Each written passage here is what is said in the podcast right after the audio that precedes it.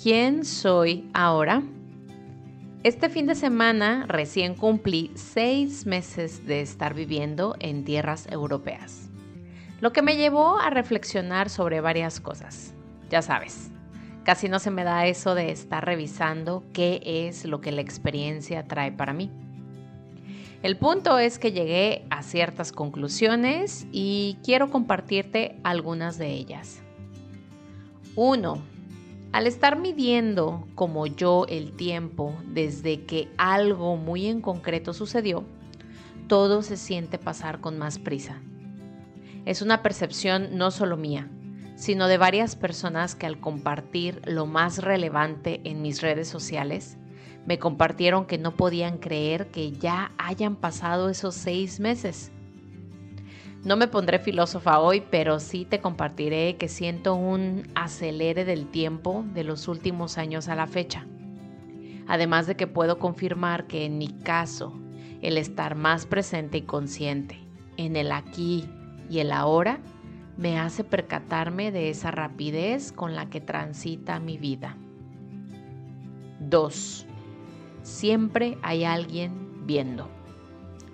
Al elegir exponerme vulnerable y transparente en mis redes sociales e incluso aquí, a través de este podcast, corro el riesgo de que me vean. Como en esta ocasión hubo quienes me compartieron cuán inspirados se sienten al ver mi historia transitar. Y siento súper lindo que lo que ven en mí estoy segura que lo tienen ellos y que puedo ser yo una forma de espejo sin duda una gran responsabilidad también. No hacia la sociedad como tal, sino hacia mi ser más auténtico que hoy se comparte con otros que requieren conocer mi historia, así como yo he requerido admirar a otros también. Una especie de sororidad de la que nadie habla, pero en la que todos estamos involucrados. 3. Lo que hoy veo más retador es quedarme, mantenerme. Esto involucra varias áreas, desde quedarme físicamente e impulsarme día a día a cuidar mi cuerpo, nutrirlo, ejercitarlo, hacer vida con él aquí donde estoy, hasta energéticamente elevarme y mantener ese estado de equilibrio recuperándome cada vez más rápido y reduciendo las veces en las que sintonizo con frecuencias de baja intensidad. Justo como decía mi maestra del método de activación de la glándula pineal, la maestría no está en no caerme, sino en qué tan rápido me levanto. 4. Al cambiarte de casa, ciudad, país o continente, te llevas contigo y con esto me refiero a que te llevas tus propias creencias, tus miedos, tus hábitos. El estado de supervivencia y de separación lo vas a seguir sintiendo vayas a donde vayas.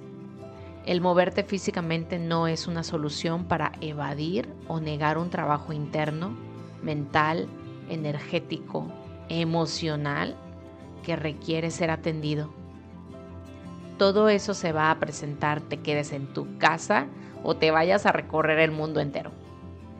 Ay, claro, también los europeos tienen sus trabajos internos. Y lo digo porque aún hay tantas personas romantizando la idea de que viviendo en Europa entonces ya todo se soluciona. ¿Cuál historia de Disney? 5. En mi ser pueden cohabitar diversas emociones al mismo tiempo.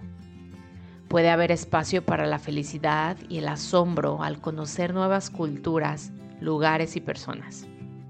Y al mismo tiempo puede haber tristeza y nostalgia al echar de menos lo conocido. Puedo divertirme y eso no significa que ya no me importa lo que dejé. Puedo avanzar pero eso no indica que dejé de formar parte de un núcleo familiar que me sostiene. Puedo serlo todo a la vez. Gracias, en verdad gracias por acompañarme en estos meses con mis subidas y bajadas.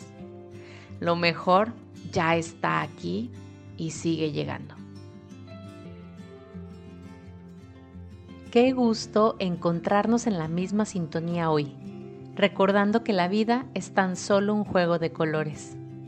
Agradezco de corazón tus comentarios a lo que hoy has escuchado, por lo que puedes contactarme a través de un mensaje por Instagram y unirte a nuestro canal de difusión en la misma aplicación para seguir en armonía. En la descripción de este episodio te dejo el enlace directo. Gracias también por compartir este y todos tus episodios favoritos, así como regalarme tu evaluación en la plataforma de audio en la que me escuchas. Bendiciones infinitas.